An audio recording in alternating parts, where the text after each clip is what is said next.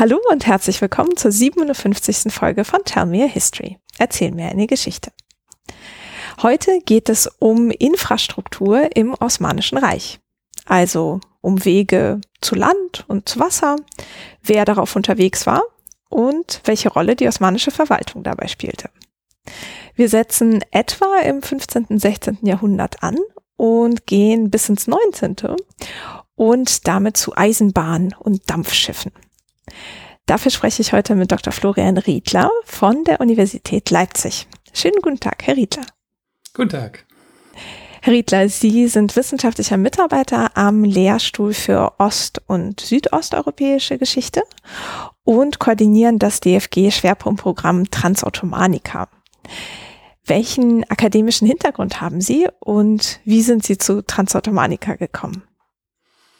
Ja, ich bin Historiker und interessiere mich vor allen Dingen für osmanische Geschichte im 19. Jahrhundert und ähm, bin eigentlich ein bisschen auf Umwegen zu diesem Thema gekommen, mehr über die Sozial- und Migrationsgeschichte im Osmanischen Reich im 19. Jahrhundert und das habe ich vor allen Dingen in Istanbul untersucht und dann aber auch in osmanischen Provinzstädten und äh, vor allen Dingen auch in Edirne. Das war ein vorheriges Projekt von mir. Eine ganz persönliche Erfahrung, ähm, wie kommt man nach Edirne, wenn man vor allen Dingen in Istanbul forscht, wo ja das große osmanische Archiv ist. Und wo ist Edirne vor allem? Und wo ist Edirne? Edirne ist eine alte osmanische Hauptstadt, die heute sehr peripher an der türkisch-griechisch-bulgarischen Grenze liegt. Also in diesem europäischen Teil der Türkei, wirklich direkt an der Grenze. Und wenn Sie da hinfahren, dann ist dieser Kontrast von der großen Geschichte, die man auch noch im Stadtbild sieht, dieser wirklich wichtigen und zentralen Stadt, die eben auch mal osmanische Hauptstadt war und der heutigen peripheren Lage ganz frappierend. Und periphere Lage merken Sie da auch, auch daran, dass es sehr schwierig ist, eigentlich dahin zu bekommen. Und äh, da ist so ein bisschen das erste Mal mein Interesse an solchen Verkehrsverbindungen geweckt worden, an solchen Fragen von Transport und was sich eben dann abbildet in solchen Zentralitätsvorstellungen oder welche Teile des Osmanischen Reichs sind historisch zentral und wie ändert sich das dann im Laufe der Geschichte. Und wie gesagt, das hat eben auch viel mit solchen Landverbindungen zu tun. Dann habe ich mich auch noch für andere Städte auf dem Balkan interessiert, die eben auch an einer ganz zentralen Verkehrsverbindung liegen, die uns heute auch wieder geläufig ist, diese sogenannte Balkanroute, auf der 2015 viele der Flüchtlinge nach Deutschland gekommen sind. Und da das hat eben nochmal mein Interesse an diesem historischen Blick auf diese Verkehrsverbindungen geöffnet. Mhm. Und wie sind Sie damals nach Edirne gekommen, wenn das so schwierig war? Naja, heutzutage fährt man mit dem Bus über die Autobahn und dann fragt man sich natürlich, wie hat man das vor 100 Jahren, vor 200 Jahren oder vor 300 Jahren gemacht? Und wenn man sich das ein bisschen anguckt, ähm, ändert sich das mit der Zeit, aber so gewisse Konstanzen findet man eben auch wieder. Also die Autobahn verläuft auf einer Trasse einer ganz alten Strecke, die es auch schon seit der Römerzeit gibt. Und da werden wir sicher gleich auch nochmal drüber sprechen, über diese lange Kontinuität von diesen Straßenverbindungen, die es ja überall gibt. Die gibt es ja auch in Deutschland oder Frankreich, diese Römerstraßen, die dieses Verkehrsnetz quasi vorprägen und über die Jahrtausende immer wieder über diesen alten Straßen neue Straßen gebaut werden und dann irgendwann auch Eisenbahnen das ist auch so ein Phänomen, was das Ganze sehr interessant macht und ja für die Wissenschaft auch interessant, weil man da anhand so einer Route so ganz große Zeiträume in den Blick nehmen kann. Mhm. Ja. Und wenn Sie sagen, Sie sind Historiker, dann ist das sozusagen klassisch historisch oder sind Sie Islamwissenschaftler? Ich würde mich als klassischer Historiker bezeichnen. Also ich habe auch nicht Islamwissenschaft studiert und würde das auch als ja, ein Desiderat formulieren, dass man eben gerade die osmanische Geschichte nicht, wie es vielleicht in Deutschland üblich war und vielleicht zum Teil auch noch üblich ist, aus so einer orientalistischen Perspektive immer betrachten sollte. Natürlich sind die Sprachen wichtig und wenn man osmanische Geschichte macht, ist es auch gut, Arabisch zu können, klar. Aber man kann eben auch als klassischer Historiker mit historischen Fragestellungen, sozialhistorischen Fragestellungen dieses Reich als Teil Europas, als Teil der Weltgeschichte betrachten. Und das, denke ich, für so ein Thema wie diese Infrastrukturgeschichte, die Transportgeschichte, die wir heute betrachten werden, ist das der beste Zugang. Also das hat jetzt wenig mit islamischer Geschichte zu tun. Das ist einfach Infrastruktur, Transportgeschichte, Handelsgeschichte aus so einer ganz konventionellen Perspektive. Mhm. Und wie haben Sie sich dann die Quellen erschlossen, die Sie bearbeiten? Naja, man muss natürlich, wenn man die osmanischen Quellen lesen will, muss man Osmanisch irgendwie lernen. Man lernt dann erstmal Türkisch und geht dann ins Archiv und guckt sich diese komischen Buchstaben an und fragt die Mitgefangenen im Archiv, was das denn alles bedeuten könnte. Und ähm, so lernt man diese Texte zu lesen. Vor allen Dingen in meinem Fall bürokratische Quellen, Dokumente aus dem 19. Jahrhundert, wo im Zuge so einer Reformbewegung im Osmanischen Reich die Bürokratie ausgebaut wird und dann ganz viele Dokumente produziert werden die es in der Masse vorher nicht so gibt. Ähm, aber das ist natürlich dann ein ganz ergiebiges Feld für den Historiker. Ja. Wobei der Übergang ja von Türkisch lernen zu Osmanisch lesen können und vor allem so Archivquellen wahrscheinlich auch ein großer Lernsprung war, oder? Ja, natürlich. Das ist halt nicht so eine einfache Sache. Das, der einzige Trost ist da, dass es den modernen Türken eben auch nicht anders geht, die eben auch diese neuen Buchstaben oder die alten Buchstaben lernen müssen. Also die arabischen? Die arabischen, persischen, ja. Aber wie gesagt, das muss man dann auf sich nehmen, ne? um diese Primärquellen lesen zu können. Wobei es natürlich auch noch viele andere Quellen übers Osmanische Reich gibt, zum Beispiel in europäischen Sprachen, auf die wir dann auch zum Teil auch noch gleich eingehen werden. Diese Reiseberichte, die natürlich auch für unser Thema ganz wichtig sein werden. Also da erfährt man natürlich auch schon eine ganze Menge, aber aus einem anderen Blickwinkel dann. Ist man sich sowieso als Historiker bewusst, dass man in verschiedenen Quellen verschiedene Sachen lernt äh, über die Vergangenheit. Und Sie sagten, Sie hatten angefangen mit so Sozialgeschichte. Was genau haben Sie sich da angeschaut? Ich habe mir vor allen Dingen die Migration nach Istanbul in osmanischer Zeit angesehen. Vor allen Dingen ein Phänomen von saisonaler Arbeitsmigration von jungen Männern, die vom Land in die Stadt kommen, eben in die Hauptstadt in diesem Fall, um dort einige Jahre zu arbeiten und dann wieder zurück auf ihr Dorf zu gehen. Und die kommen natürlich auch aus verschiedenen Teilen des Reiches. Istanbul ist eben das Zentrum des Osmanischen Reiches und deswegen ein großer Arbeitsmarkt. Und ich habe mich da vor allen Dingen auf Armenier aus Ostanatolien konzentriert und die müssen ja auch irgendwie dahin reisen und insofern ist das auch nicht so ganz weit weg von diesem Thema, was wir heute besprechen werden. Mhm. Und das haben Sie sich in welchem Jahrhundert angeschaut?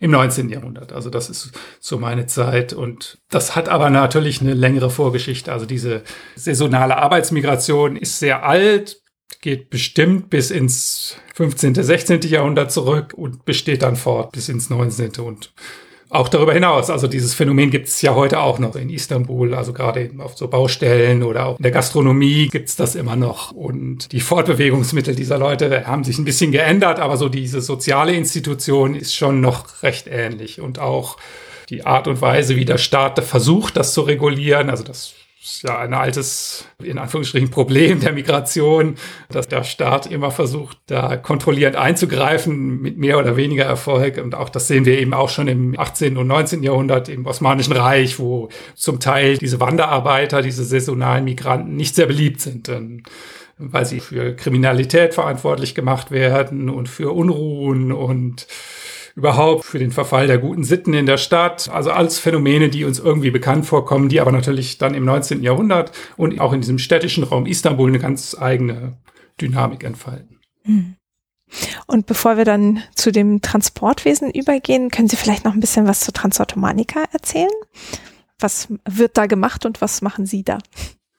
Die Transautomanika ist ein sogenanntes Schwerpunktprogramm. Das ist so ein Verbundformat von der Deutschen Forschungsgemeinschaft wo verschiedene Universitäten in Deutschland kooperieren und verschiedene Projekte unter dieser Dachidee Transottomanica betreiben. Und da geht es darum, Austauschbeziehungen, kulturelle Verflechtungen zwischen dem 16. und dem 20. Jahrhundert in einem ganz bestimmten Raum zu beobachten, den wir Transottomanica getauft haben. Und das soll eben ein Raum sein, der sowohl Osteuropa als auch den Mittleren Osten einschließt. Also die Forschung, die historische Forschung hat sich in der Vergangenheit viel mit kulturellen Verflechtungen zwischen Europa und dem Osmanischen Reich oder dem Mittleren Osten beschäftigt und wir wollen das ein bisschen öffnen, indem wir eben Osteuropa dezidiert damit reinnehmen und versuchen zu rekonstruieren, wie sich die Beziehungen zwischen Polen-Litauen, Russland, Persien und dem Osmanischen Reich in der frühen Neuzeit bis ins frühe 20. Jahrhundert gestalten und was es da für alte Verbindungen gibt, aber auch für neue Dynamiken, zum Beispiel im 19. Jahrhundert, was dann auch wieder besseren Verkehrsverbindungen und so weiter geschuldet sein können. Und das alles wollen wir nicht unbedingt auf einer staatlichen Ebene machen, also so diplomatische Beziehungen, die sind schon lange bekannt, aber wir fragen eben danach, ob es auch auf einer ja, zum Teil alltäglichen Ebene, auf einer wirtschaftlichen Ebene Verflechtungen gibt, die noch nicht so beleuchtet wurden, die aber natürlich auch wichtig sind, um von so etwas wie einem Interaktionsraum sprechen zu können. Von quasi einer, wie würde man sagen, einer Austauschgesellschaft, eines Raumes, wo sich solche Austauschprozesse verdichten, den man dann Transottomanika nennen könnte oder wo man wahrscheinlich um so eine Essentialisierung, also die Vorstellung zu vermeiden, dass es so etwas wie ein Land Transottomanika geben würde, eher von transosmanischen Beziehungsgeflechten oder sowas sprechen würde. Aber natürlich brauchen wir halt so ein Catchword und das wäre eben Transottomanika. Und ähm, auf einige dieser Verflechtungen, vor allen Dingen was so den Handel angeht, werden wir dann noch zu sprechen kommen. Mhm. Ja, ich hatte auch schon das Glück, einige ihrer Kolleginnen interviewen zu können für den okay. Podcast. Da hatten wir beispielsweise die Folge 29 zum Handelshaus Rallis. Auch so im 19. bis ins 20. Jahrhundert haben wir uns das angeschaut und ein paar andere noch. Also da kann man sich noch ein bisschen umschauen. Und leiten Sie auch ein Projekt oder koordinieren Sie die Transautomaniker? Ich koordiniere vor allen Dingen dieses Forschungsnetzwerk, aber beschäftige mich auch vor allen Dingen mit so Austauschbeziehungen über das Schwarze Meer hinweg. Also das ist so ein Drehkreuz in diesem ganzen Raum, was unheimlich wichtig ist und was sich aber auch verändert im Laufe der Zeit. Das von so einer osmanischen Perspektive aus mache ich das. Natürlich kann man das Ganze auch vom Nordufer des Schwarzen Meeres betrachten, aus so einer russischen Perspektive. Und in der frühen Neuzeit ist natürlich auch noch Polen-Litauen wichtig. Ähm, also da kommen diese ganzen großen Reiche zusammen und da gibt es viele Überschneidungen, was Handel angeht, was natürlich auch Krieg. Das ist in unserem Schwerpunktprogramm nicht so ein wichtiges Thema, aber das ist natürlich auch da. Also der Raum, die heutige Ukraine ist ein Raum, in dem Austausch in jeglicher Form stattfindet. Und das gucke ich mir so ein bisschen aus einer osmanischen Perspektive an. Ja, schön. Dann würde ich sagen, können wir mal uns langsam unserem Thema von heute nähern. Hm. Ich würde vielleicht vorher noch einen ganz kleinen Satz zu diesem Begriff Infrastruktur sagen wollen, weil das vielleicht doch wichtig ist, um zu verstehen, was wir eigentlich da betrachten. Ähm, erstmal ist das ein ganz moderner Begriff eigentlich, der sehr spät erst auftaucht. Also eigentlich kommt er aus der Eisenbahnkonstruktion und meint eigentlich nur diese Bahndämme, die Unterstruktur für das rollende Material und wird dann erst nach dem Zweiten Weltkrieg eigentlich für alles mögliche andere, für feste Installationen benutzt. Und heute ist der Begriff ja so weit ausgeweitet, dass wir auch von sozialer oder digitaler Infrastruktur sprechen können. Und da würden wir nicht nur unbedingt mehr feste Installationen drunter verstehen, sondern also es hat eine unheimliche Erweiterung erfahren und diesen Begriff übertragen wir jetzt eben auf eine Zeit, wo es den eigentlich noch nicht gibt. Also es ist kein Quellenbegriff, den wir irgendwo in den Quellen finden können, weder in den europäischen noch in den osmanischen. Ne? Aber wir meinen bestimmte Sachen damit, äh, die wir irgendwie auch mit Transportwesen beschreiben können. Wir werden dann vor allen Dingen uns auf Straßen, aber auch auf Seerouten konzentrieren gleich. Warum dieser Begriff vielleicht doch passend ist, sind so zwei Charakteristika, der damit eingeschlossen ist. Das ist einmal dieser netzwerkartige Charakter von Infrastrukturen, der ja heute ganz wichtig ist und damals in Ansätzen auch schon zu erkennen ist. Und das zweite Charakteristikum ist die Rolle des Staates, das auch zu so einem Charakteristikum von Infrastrukturen gehört, weil die Investitionskosten so hoch sind, spielt der Staat meistens eine große Rolle dabei. Und das sind ja auch noch gegenwärtige Diskussionen, inwieweit Infrastrukturen privatisiert werden sollten oder nicht sollten. Und diese Fragen der staatlichen Kontrolle, des staatlichen Aufbaus, der Investitionen, das spielt auch schon in der osmanischen Zeit eine Rolle. Deswegen denke ich, ist das vielleicht ein guter Leitbegriff, um diese ganzen Formen von Transportwesen irgendwie zusammenzufassen und auf gewisse Fragen da nochmal das zuzuspitzen. Dann behalten wir das mal im Hinterkopf und fangen mal an mit Seerouten. Da würde ich vielleicht erstmal fragen, ob es so prominente Routen gab im Osmanischen Reich zu See. Also die Frage nach den Seerouten berührt auch wieder, genau wie gleich nach den Landrouten, so ganz klassische Themen. Ne? Der Transport oder Handelsgeschichte im östlichen Mittelmeer vor allen Dingen, aber auch im Roten Meer, im Indischen Ozean, wo überall das Osmanische, natürlich im Schwarzen Meer, wo das Osmanische Reich präsent ist.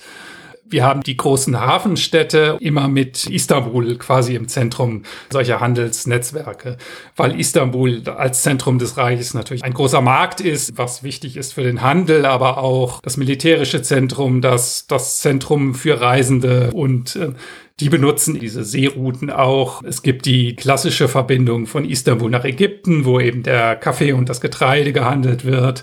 Es gibt die ganz wichtige Verbindung ins Schwarze Meer, die auch über diese Seerouten läuft, auf die Krim über die auch Istanbul als Hauptstadt versorgt wird.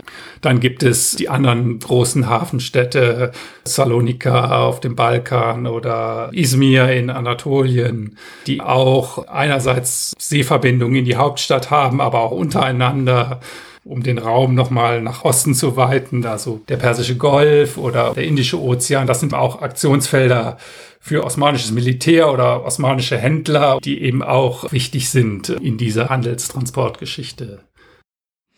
Mm, und wenn wir das so ein bisschen zeitlich vielleicht mal versuchen zu greifen, also in der neunten Folge zu den Osmanen I, da sind wir in etwa bis ins 18. Jahrhundert gegangen im Osmanischen Reich und hatten halt festgehalten, dass so im 16. Jahrhundert zum Beispiel so eine starke Expansion begonnen hatte im Osmanischen Reich. Und da spielte ja auch die Kriegsführung oder Eroberung hm. zu See durchaus eine Rolle, gerade im Mittelmeer. Ist das was, was so im 16. Jahrhundert dann stehen bleibt sozusagen? Oder gibt es diese Handels- oder auch militärischen Beziehungen, die Sie gerade angesprochen hatten, bis nach Fernost, bis ins 20. Jahrhundert?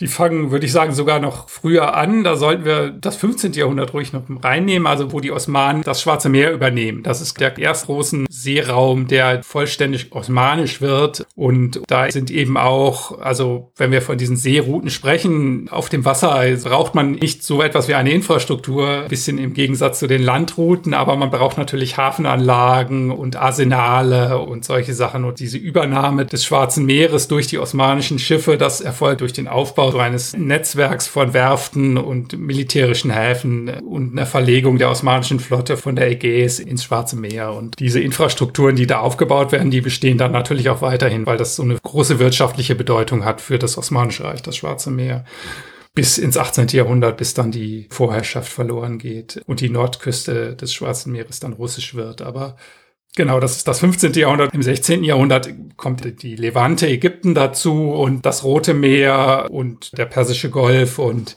dann kommt es da eben auch zu so einer Expansion in diese Richtung, dieser Konflikt mit den Portugiesen können wir vielleicht erwähnen. Also das ist dann das 16., 17. Jahrhundert und eigentlich bleiben. Diese Verbindungen, diese Routen, die da von den Osmanen besetzt werden, die gibt es natürlich die meisten schon vorher. Also diese Handelsrouten, die dann osmanisch werden, in Anführungsstrichen, die sind schon da, die haben ihre eigenen Konjunkturen und also die sind natürlich sehr wichtig als äh, Einnahmequelle für den osmanischen Staat und werden dementsprechend gefördert. Die Händler, die da Handel betreiben, die sind wichtig für die Versorgung der Städte und so weiter.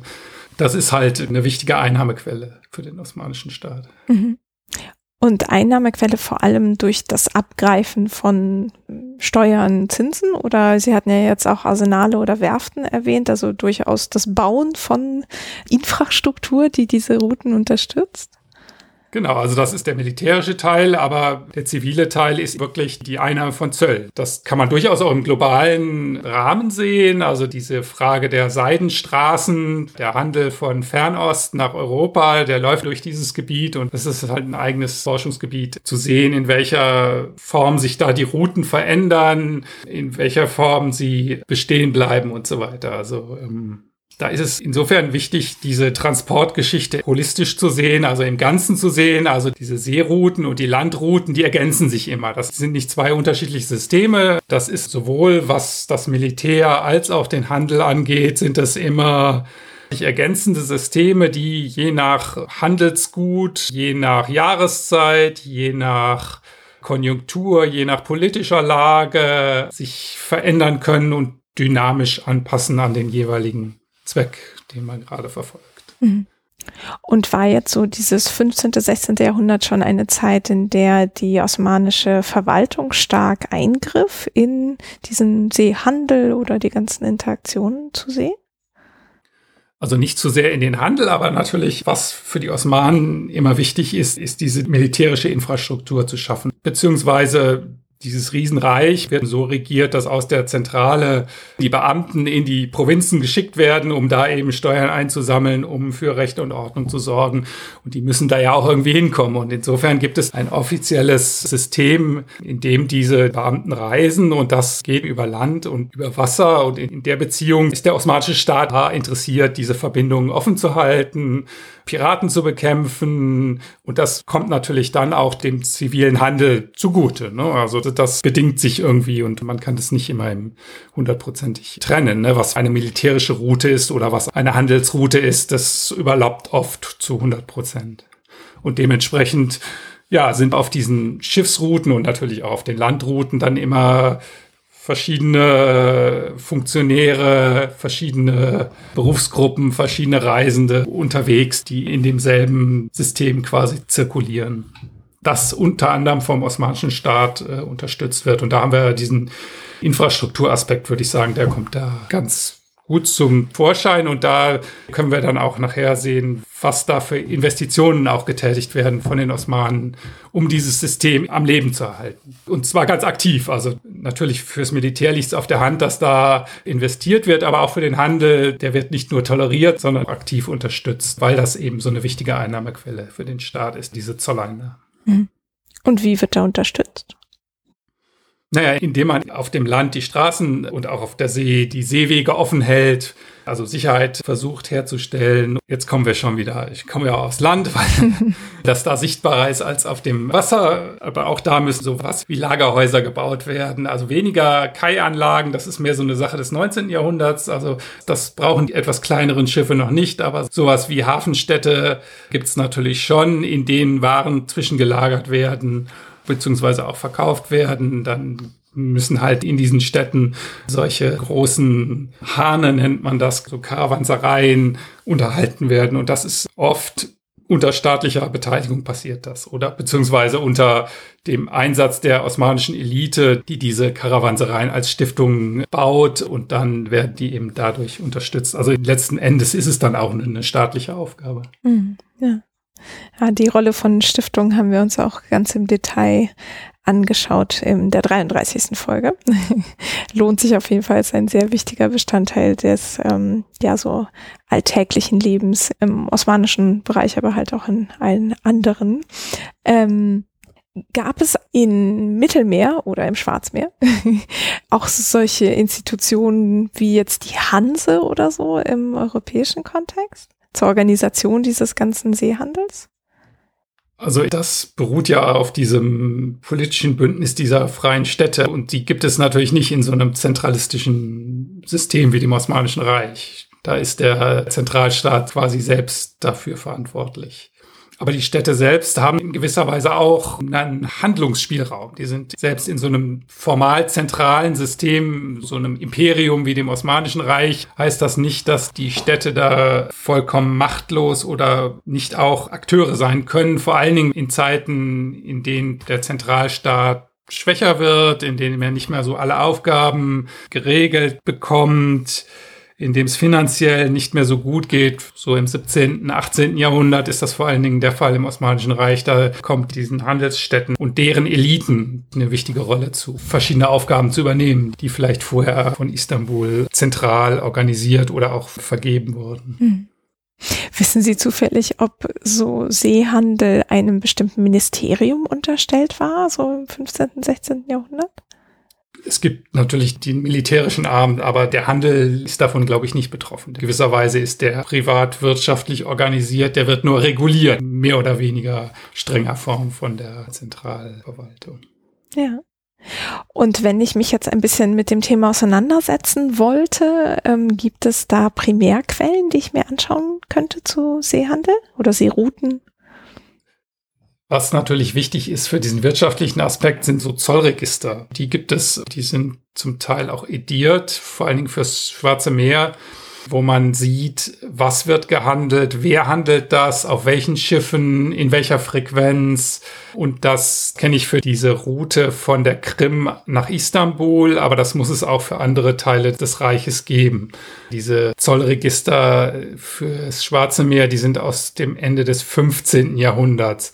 Das ist immer in der osmanischen Geschichte so, dass die Institutionen und die Überlieferung dieser Institutionen sich zum Teil sehr stark auch verändern über die Jahrhunderte. Also wenn man aus dem 15. Jahrhundert Zollregister fürs Schwarze Meer hat, heißt das nicht, dass man die auch im 17. hat und so weiter. Und für andere Teile des Reichs gibt es wieder andere Quellen. Gibt es die ganze europäische Überlieferung. Die Europäer, italienischen Seestädte handeln natürlich auch viel mit der Levante und so weiter. Also gerade was diesen wirtschaftlichen Aspekt gibt, da gibt es Primärquellen, ohne dass ich die jetzt im Einzelnen aufzählen könnte. Also das ist eben, wie gesagt, eigentlich ein eigener Forschungszweig, diese Handels Geschichte im östlichen Mittelmeer.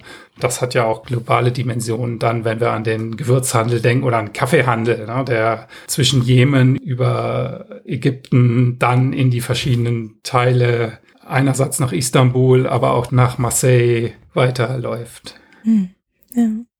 Und diese Zollregister, die liegen im Zentralarchiv in Istanbul oder wo würde ich die finden? Genau, die Genuesen oder die Venezianer haben ihre eigenen Listen, die in Genua und Venedig liegen, ne? was sie da bezahlt haben oder was sie transportiert haben aus Akko oder Alexandretta oder Alexandria, wo auch immer sie gerade äh, angelandet sind. Hm. Schön, dann würde ich sagen, widmen wir uns mal den Landrouten und versuchen mal zuerst ähnlich wie mit den Seerouten so ein Netz aufzumachen. Genau. Vielleicht sollte ich vorweg schicken, was wir jetzt hier beschreiben, sind offizielle Routen, die Mitte des 16. Jahrhunderts festgelegt werden als die wichtigsten Landrouten, die zum Erhalt des Reiches unterstützt werden. Und diese Routen, die gab es natürlich auch schon vorher, da werden wir gleich drauf eingehen. Die haben wahrscheinlich auch im 15. Jahrhundert schon so funktioniert und die werden auch später noch, nach dem Ende des Osmanischen Reiches, sind die eben auch noch wichtig. Also das ist wieder dieser Aspekt der langen Dauer dieser Verkehrsinfrastrukturen beziehungsweise dieser ewigen Neuschichtung dieser Routen. Und wenn man dann vielleicht in der Mitte, in der osmanischen Zeit, das einmal beschreibt, hat man so eine Vorstellung von diesem Netzwerkcharakter dieser Routen, die, wie gesagt, Mitte des 16. Jahrhunderts unter der Herrschaft Süleyman des Prächtigen offiziell festgelegt werden. Und um sich das vorzustellen, die laufen alle so spinnennetzförmig auf Istanbul zu natürlich. Das zeigt wieder diesen zentralistischen Anspruch dieses Reiches, vor allen Dingen auch unter Suleiman, wo wir davon sprechen, dass das quasi das goldene Zeitalter dieses Staates ist. Ob das dann wirklich so ist, brauchen wir jetzt hier nicht diskutieren, aber der Anspruch ist da, dass es eben ein Zentralstaat ist, der von Istanbul aus, vom Palast, von der Person des Sultans aus regiert wird und damit er das kann, braucht er diese Kommunikations- und Verkehrsverbindungen, die quasi sternförmig in die Provinzen laufen und in der Vorstellung der Osmanen besteht das Reich aus zwei Teilen. Auf der einen Seite Anatolien, das wissen wir, wo das liegt, und auf der anderen Seite Rumelien. Das ist das, was wir heute als Balkan bezeichnen würden. Und dann gibt es natürlich noch die anderen Provinzen, so der arabische Raum und was da noch dazu kommt. Aber der Kern des Reiches sind diese beiden Provinzen, Anatolien und Rumelien. Und in der Mitte als Nagel, als, wie sagt man, als Dreh- und Angelpunkt. Dreh- und Angelpunkt, da ist Istanbul, beziehungsweise der Palast des Sultans, die Person des Sultans. Und von diesem Punkt aus gibt es jeweils drei offizielle Routen, die in die Provinzen führen. Und die ordnet man so an, dass man, wenn man in Istanbul steht, von der linken, rechten und mittleren Route spricht. Einmal auf der rumälischen Seite, also auf der Balkanseite und einmal auf der anatolischen Seite. Und das ist dann auch wirklich die osmanischen Wörter für links, Mitte und rechts? Genau, so wird das genannt. Also es ist eine ganz geografisch anschauliche Benennung.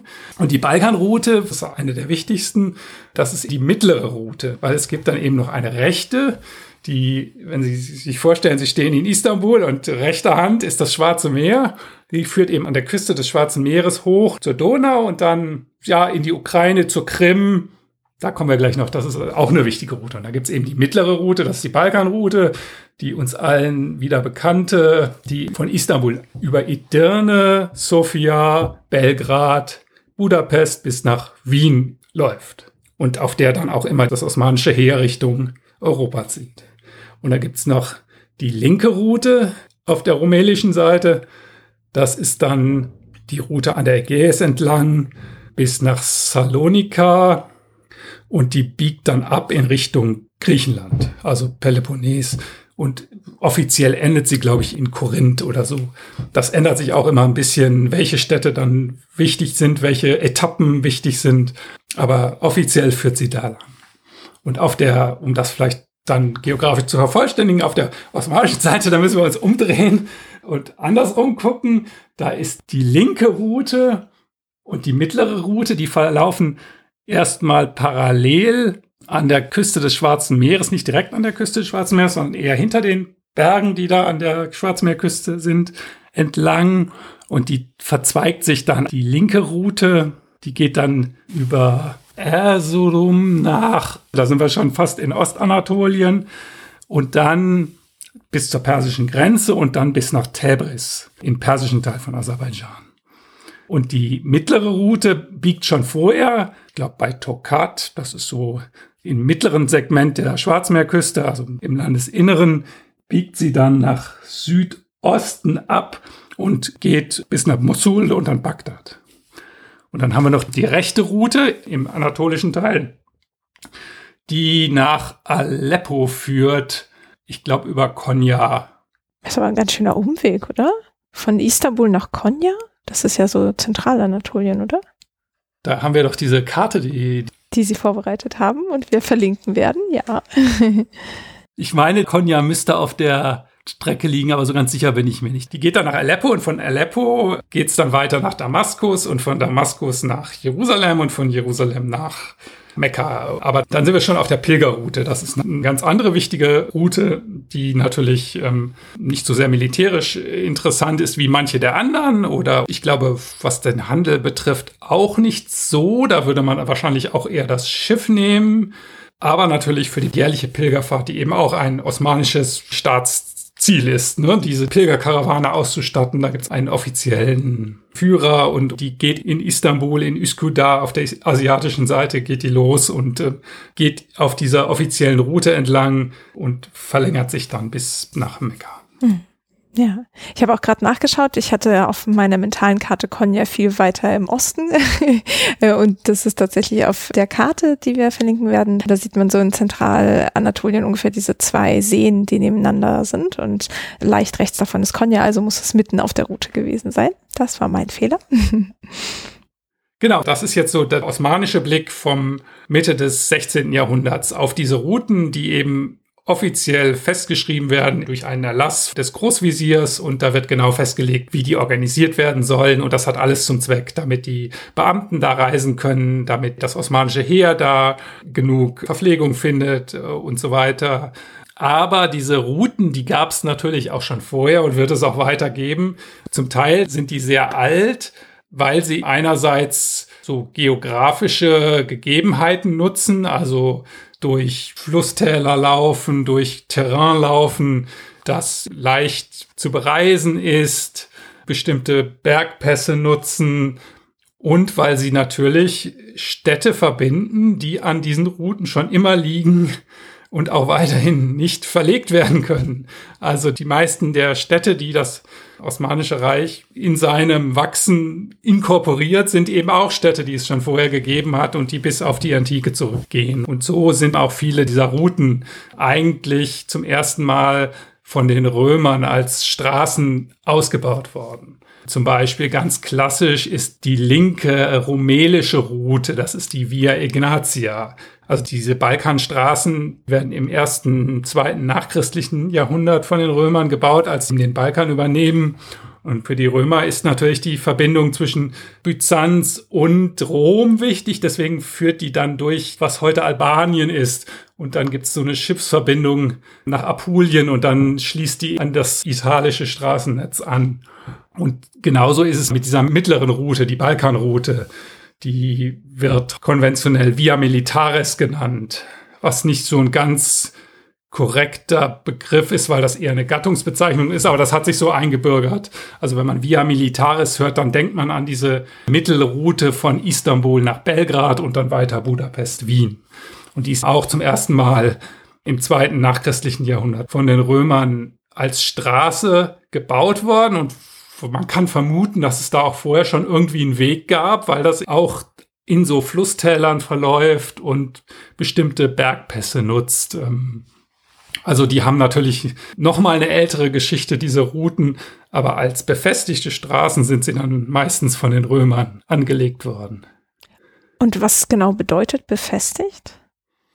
Also die Römerstraßen, die folgen ja so einem ganz rigiden Bauplan das wissen wir vielleicht alle noch aus, den, aus Asterix oder aus dem Schulunterricht. Ja, ich würde jetzt nicht davon ausgehen. Erzählen Sie doch mal.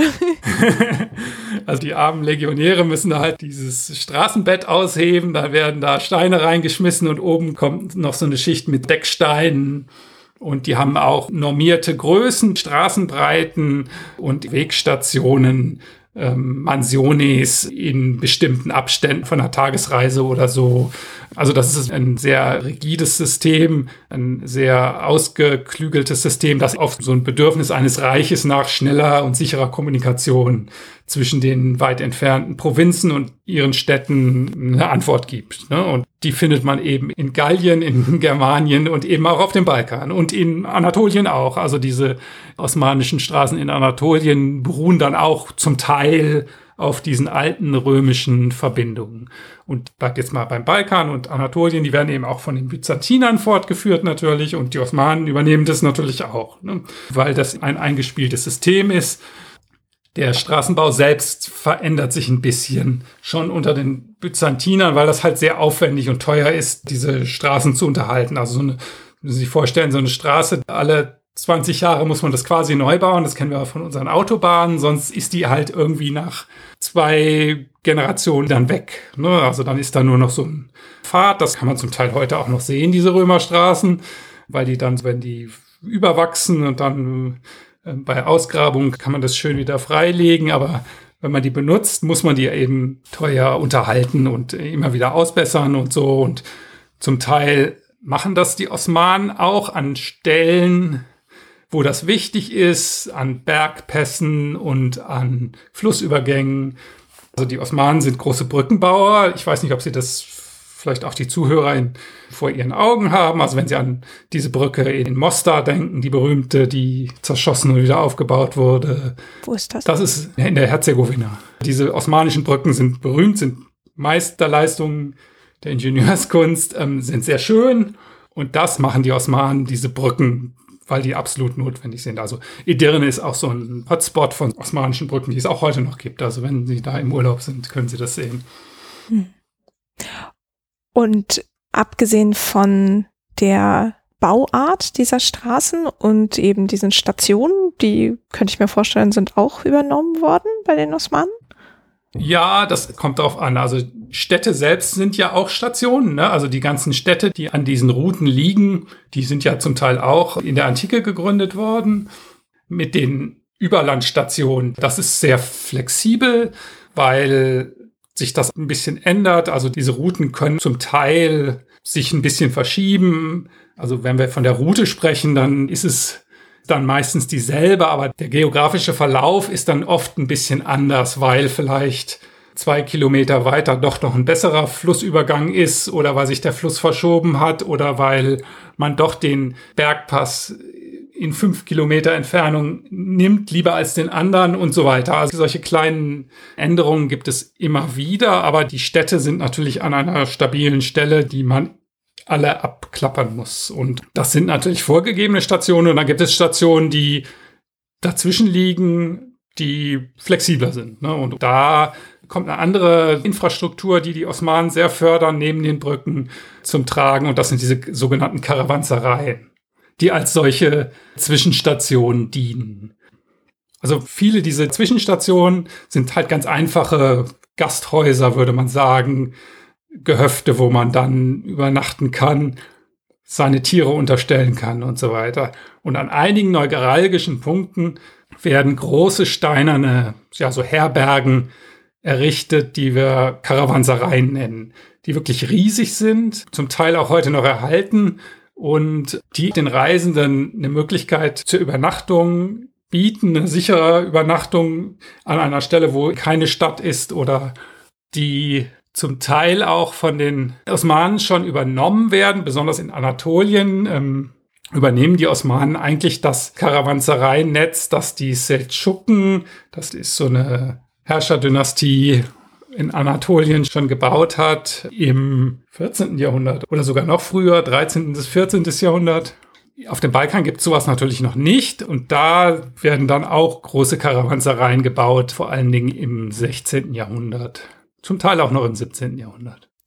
Und wenn Sie sagen riesig, wie, also so für 300 Leute? Oder? Genau, also für 300 Pferde, würde ich sagen. Ne? Oder in späterer Zeit, also diese Balkanroute, die wird auch mit Wagen befahren. Das ist auch nochmal ein großer Unterschied zwischen Anatolien und Rumelien. In Rumelien, also auf dem Balkan, ist auch der Wagenverkehr sehr stark verbreitet. In Anatolien sind es mehr Kamelkarawanen. Ne? Auf dem Balkan auch so Karawanen mit Packpferden. Es gibt auch Kamele auf dem Balkan in osmanischer Zeit.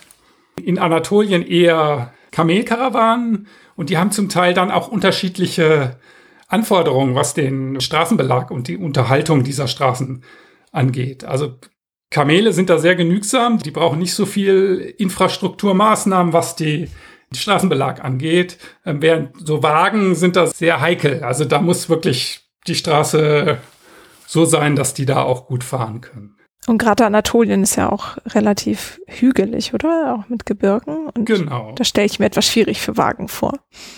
Genau, das ist zwar, der Balkan ist auch sehr hügelig, aber ähm, das sind so kulturelle Traditionen. Ne? Was benutzt man eher? Und wenn Sie sich so eine Karawane mit, mit, weiß ich nicht, 300 Kamelen vorstellen, die da ankommen, das sind so große rechteckige Gebäude im Idealfall mit so einem großen Innenhof, wo dann die Tiere in der Mitte oder die Wagen in der Mitte geparkt werden und hat so umlaufende Gebäude, wo die Menschen dann äh, übernachten und äh, ja, was zu essen kriegen und schlafen können. Und diese Karawansereien sind als fromme Stiftungen, als Vergriff gebaut, werden unterhalten und deswegen sind die eben auch umsonst. Also man muss nichts bezahlen, sondern als Reisender kann man auf diesen Service für eine gewisse Zeit zurückgreifen, bevor man dann weiterzieht. Mhm. Wissen Sie, ob es in dieser Zeit, von der wir sprechen, also so 16. Jahrhundert etwa, schon Individualreisen gab? Also so Tourismus oder was? Ja, jetzt vielleicht nicht Tourismus, aber wenn ich jetzt als Mann tendenziell von Istanbul nach Aleppo reisen müsste, könnte ich das alleine machen? Sie würden sich zur Sicherheit wahrscheinlich eher einer Karawane anschließen und sich im Schutz der Menge dann übers Land bewegen, das wäre dann, glaube ich, sicherer. Aber sie könnten wahrscheinlich auch alleine losreiten. Das spräche wahrscheinlich auch nichts dagegen. Und die osmanischen Offiziellen sind natürlich dann in einem kleineren Trupp unterwegs, wenn sie schnell irgendwo hin müssen, dann an diesen Wechselstationen, da werden eben auch Pferde für die osmanischen Beamten bereitgehalten. Ne? Das ist auch eine wichtige Funktion, dass die schnell weiter können. Die haben dann nicht ihre eigenen Pferde, sondern die wechseln immer und dann ist man relativ schnell. Zum Beispiel kann man es, ich glaube, in 18 Tagen kann man es von Istanbul nach Belgrad schaffen. Es geht wahrscheinlich auch noch schneller, wenn man als Postreiter Tag und Nacht durchreitet oder nur mal nur die Nachricht dann an den nächsten weitergibt und so. Also da gibt es dann auch verschiedene Reisegeschwindigkeiten. Ne? Also das osmanische Heer braucht dann schon eher mal zwei Monate von Istanbul nach Belgrad. Und wenn man dann in Wien sein will, dann ist es schon Herbst und man stellt fest, ups, die Feldzugssaison ist vorbei. Also das passiert dann. Ne?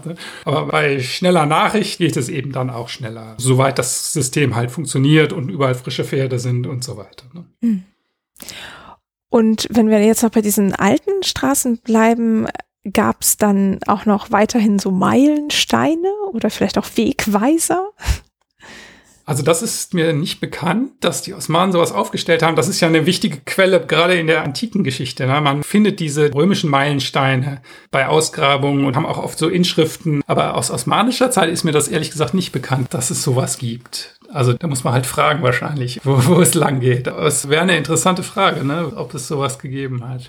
Man wird immer zur nächsten Stadt wahrscheinlich weitergeleitet. Ja. Also das heißt, es gab wahrscheinlich auch nicht sowas wie Karten für diese Routen?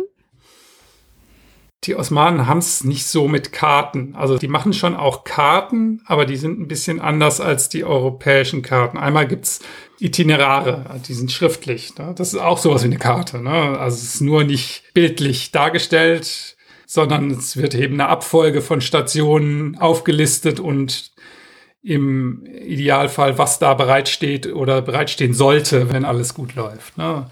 In gewisser Weise ist das auch irgendwie eine Karte.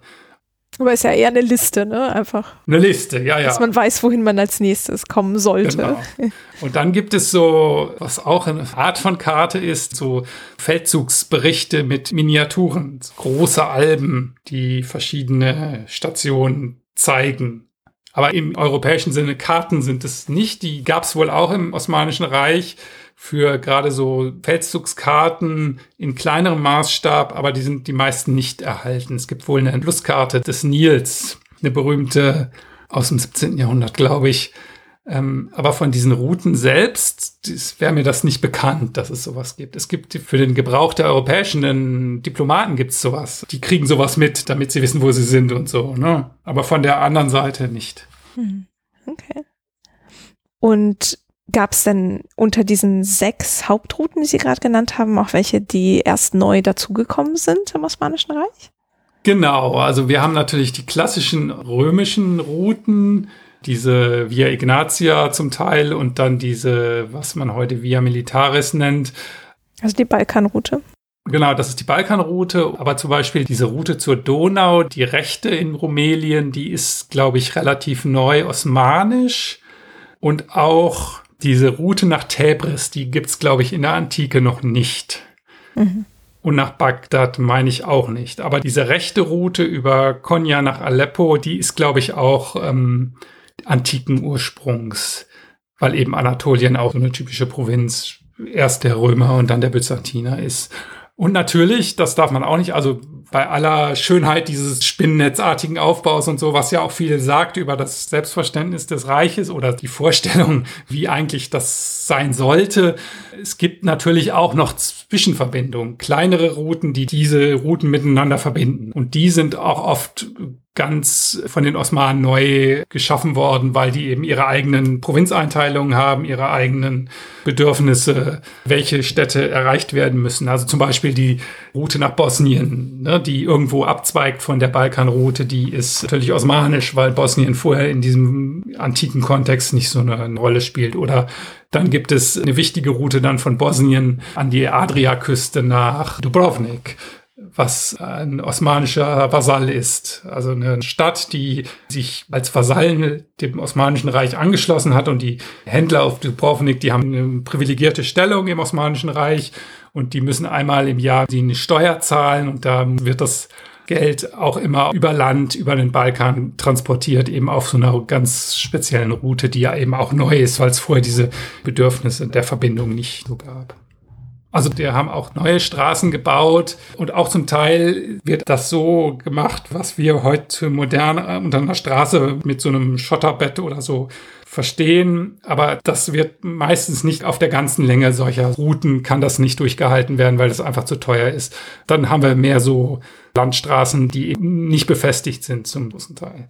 Aber an wichtigen neugieralgischen Punkten wird das eben auch gemacht. So ist es nicht. Ne? Also, und da, da zeigt sich dann eben auch, wie stark der Zentralstaat ist oder nicht, inwieweit diese Routen dann auch offen gehalten werden können, inwieweit sie freigehalten werden können von Straßenräubern und von Erdrutschen oder was da alles schiefgehen kann ne? im Laufe der Zeit und im Laufe des Wetters und so weiter. Hm, ja. Und diese Sicherung der Route, das war auch etwas, was in diesem Erlass aus der Mitte des 16. Jahrhunderts so Teil dieser Unterstützung der Infrastruktur war? Genau, das ist eben ein Teil dieser Serviceinfrastruktur, so würde ich das mal nennen. Einerseits ähm, ja Übernachtung, aber andererseits auch eine Institution, die sowas wie Highway Patrol darstellen könnte. Ne? Das nennt man der Band. Ähm, das ist eigentlich ein Gebirgspass und davon abgeleitet, es ist eben eine Station an einem Gebirgspass. Das kann ein Dorf sein, das kann aber auch so eine Blockhütte sein, in dem eben ja, so, so eine Truppe von Wächtern stationiert ist, die aufpasst, dass sich da irgendwie der Verkehr frei bewegen kann, dass sich da niemand in den Hinterhalt legt. Und oft sind das dann wirkliche Dörfer, in denen die Bewohner diese Aufgabe übernehmen, den Pass zu bewachen oder einen Gebirgsanstieg oder einen Flussübergang manchmal auch. Dann ist da eine Fähre, die durch dieses System betrieben wird. Und äh, im Gegenzug für diesen Service, den sie da leisten, erhalten sie dann Steuerbefreiung diese Dorfbewohner. Also das ist auch eine Form der Finanzierung natürlich dieser Infrastruktur. Auf dem Balkan ist das ganz üblich und da sind das meistens dann auch christliche Dörfer, die diese Aufgaben übernehmen, die dann privilegiert werden, indem sie eben für den Sultan die Straße offen halten. Und da gibt's eine Kontroverse, inwieweit diese Straßen gut oder schlecht für die lokale Bevölkerung sind. Also es gibt so ein klassisches Schreckensszenario, dass da einmal im Jahr das osmanische Heer durchzieht und dann flüchten die Bauern in die Berge, weil sie Angst haben oder weil sie da Angst vor den osmanischen Soldaten haben, die da plündern durch ihr eigenes Land ziehen und das Gegenbild sind eben diese Derbent-Dörfer, wo die Einwohner eben privilegiert sind und für den reibungslosen Verkehr sorgen und da im Dienste des Sultans die Infrastruktur aufrechterhalten. Mhm. Was ja eigentlich ganz spannend ist, wenn Sie sagen, dass das eher christliche Dörfer sind, weil meines Wissens die Simis, also die schutzbefohlenen Gemeinden, wie die Christen gar nicht Waffen tragen durften, oder? Ja, das dürfen die dann schon. Die sind dann ja Angestellte des Herrschers. Ne? Ah, okay. Und das ist auch nicht unüblich. Das ändert sich ein bisschen im 18. Jahrhundert, auf dem Balkan jetzt. Aber vorher gibt's auch Militäreinheiten aus Christenbezogen. Die haben dann oft so unterstützende Funktionen, aber das ist was ganz Normales im 16., 17. Jahrhundert, dass auch Christen im osmanischen Heer in gewisser Weise dienen oder angestellt sind. Und äh, das Verhältnis ändert sich dann im 18. Jahrhundert so ein bisschen mit dem Verlust von Ungarn und da ist das dann nicht mehr so einfach und tatsächlich, äh, dann kommen wir schon fast ins 19. Jahrhundert mit diesem Gegensatz zwischen Muslimen und Christen. Aber in klassischer Zeit ist das eben kein Problem. Hm, okay. Also das heißt, die Rolle des Staates war vor allem überhaupt das Bauen dieser Routen, das Instandhalten, das Sichern. Mhm. Noch irgendwas? Genau, und mit einem Fokus auf dieser Serviceinfrastruktur. Nicht so sehr der Straßenbelag, der auch, also das ist so ein altes Vorurteil, dass die Osmanen da nichts machen. Das machen sie schon auch, aber eigentlich, was das wirklich Wichtige ist, sind Brücken und Karawansereien und diese, diese Sicherheit, die da hergestellt wird über diese Derbent-Dörfer. Ja, Fähren, Flussübergänge und solche Sachen sind natürlich auch wichtig, ja. Das hat natürlich alles einen militärischen Zweck, aber Eben wie ich schon sagte, diese Systeme sind so verflochten, dass natürlich auch normale Reisende diese Karawansereien nutzen. Das sind auch dann wirklich Repräsentationsbauten. Da soll die Großzügigkeit des Herrschers demonstriert werden und bei der militärischen Nutzung sind es auch oft andere Stationen, die ad hoc eingerichtet werden. Also wenn da ein großes Heer durchzieht, dann reicht halt die Karawanserei nicht, dann macht man das gleich irgendwo anders und schafft da die Vorräte hin. Und das ist eben auch auch eine Quelle, wo vor dem Feldzug die Stationen entlang des Weges benachrichtigt werden, was sie denn bereitzustellen haben, zu welchem Datum, damit das Heer reibungslos durchziehen kann. Hm.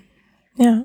Apropos benachrichtigen, weil Sie ja auch vorhin von Post sprachen, hm. die verlief auch entlang dieser Routen? Genau, das ist, weiß ich nicht, vielleicht der dritte Zweck dieser Routen. Es sind eben auch Postrouten und da sind diese sogenannten Tataren äh, unterwegs, diese Postreiter. Ulak heißt das auf Osmanisch die von einer Station zur nächsten und das Pferd wechseln und dann geht es halt sehr schnell. Da werden eben Nachrichten transportiert und das ist eine Tradition, die die Osmanen und auch andere, ich glaube, die Seldschuken vorher auch schon von den Mongolen übernehmen. Also diese Systeme, wie organisiere ich so ein Imperium, die bauen auch aufeinander auf. Diese Techniken, die werden weitergereicht und verfeinert und in diesem Fall mit diesen Postreitern, das ist wohl eine mongolische Tradition, die fortgeführt wird. Ne? beziehungsweise neu belebt mit diesen Pferden, die da warten und dieses Stafettensystem von Postreitern. Ja. Da fällt mir auch ein, ich hatte irgendwann mal in diesem Zusammenhang, also mit den Mongolen auch gelesen, dass die so wie so Umhänge Schilder oder so Etiketten oder sowas hatten, die so markiert haben, welchen Status sie haben, also sozusagen auf welcher Route sie laufen können oder nicht. Okay. Ob es sowas da auch gegeben hat, das weiß ich nicht, aber und gab es denn auch sowas wie Postkutschen oder so größere Wagen oder so? Also das ist dann eine Entwicklung des 19. Jahrhunderts. Dem Balkan sind immer schon Wagen unterwegs, also seit der Antike, also gerade auch die Kreuzzüge. Es gibt ja, ich glaube, der erste Kreuzzug geht über den Balkan, über diese Balkanroute auch. Da sind auch Wagen unterwegs, auch in osmanischer Zeit. Das sind aber in dem Sinne keine Kutschen, das sind so wirkliche Lastkarren in denen vor allen Dingen Güter transportiert werden. Weniger Personen, die würden dann nebenher reiten. Diese Idee einer Postkutsche, die Personen und Post transportiert, das kommt ja im europäischen Kontext so im 17., 18. Jahrhundert auf, würde ich sagen. Sie sind das, der Historiker für europäische Geschichte. Das äh, klappt lange nicht im Osmanischen Reich, weil eben das schon eine Zeit ist, wo die Infrastruktur dann nicht mehr so gut funktioniert. Also dieses goldene Zeitalter, was wir da beschworen haben, das 16. Jahrhundert, diese Investitionen, die da gemacht werden und so, das ist irgendwann nicht mehr zu stemmen aus verschiedenen Gründen. Da gibt es natürlich eine Kontroverse in der Forschung, warum das alles der Fall ist und ob das überhaupt so schlimm ist. Also wenn es diesen Zentralstaat nicht mehr so gibt und ob wir dann gleich vom Verfall sprechen sollen. Der Fakt ist, dass eben diese Straßen nicht mehr so gut unterhalten werden. Im 17. Jahrhundert und im 18. Jahrhundert dann auch nicht mehr so. Und deswegen können die auch nicht mehr durchgängig von so Wagen befahren werden auf dem Balkan. Ich spreche jetzt immer vom Balkan, wo diese Wagen unterwegs sind. In Anatolien ist das ja sowieso anders.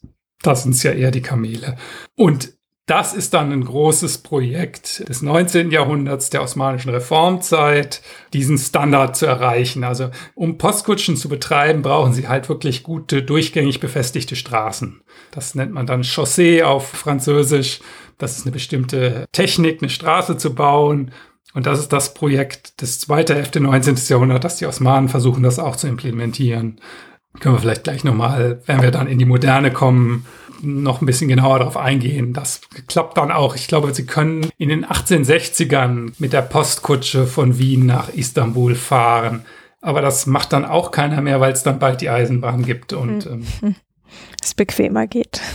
Genau. Und schneller wahrscheinlich auch. Hm, vielleicht können wir uns noch mal so ein bisschen die Quellen zu diesen ganzen Routen mhm. anschauen. Ähm, Sie hatten ja vorhin schon von Kriegschroniken gesprochen. Gab es noch etwas? Genau, das sind diese, es gibt so Feldzugsberichte, geschriebene, ganz einfache Itinerare gibt es natürlich immer, wo man sieht, wie sind die Stationen, was steht da bereit. Es werden auch im Vorfeld diese Routen entlang so Erlasse geschickt. Da sieht man, wie das funktioniert.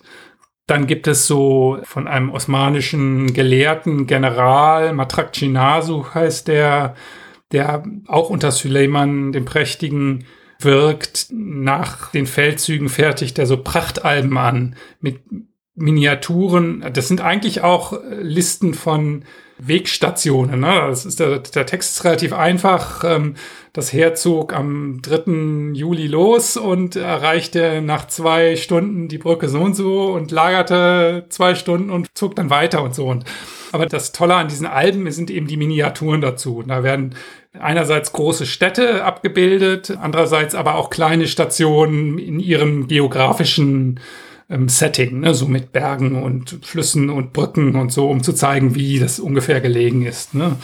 Es ist sehr stilisiert, also wenn man sich so Miniaturen vorstellt, aber hat schon auch einen geografischen Anspruch in gewisser Weise, aber eben vor allen Dingen einen Repräsentationsanspruch. Also die sind wirklich sehr prachtvoll und sehr teuer gemacht und ähm, ja, da ist auch ganz viel Gold dabei. Also ich kann genau, mal gucken, ob ja, ich ja. ein paar Links rausfinde. Wobei bei meiner Forschung kam das auch auf, weil dieser Stil in ein paar Handschriften übernommen wurde.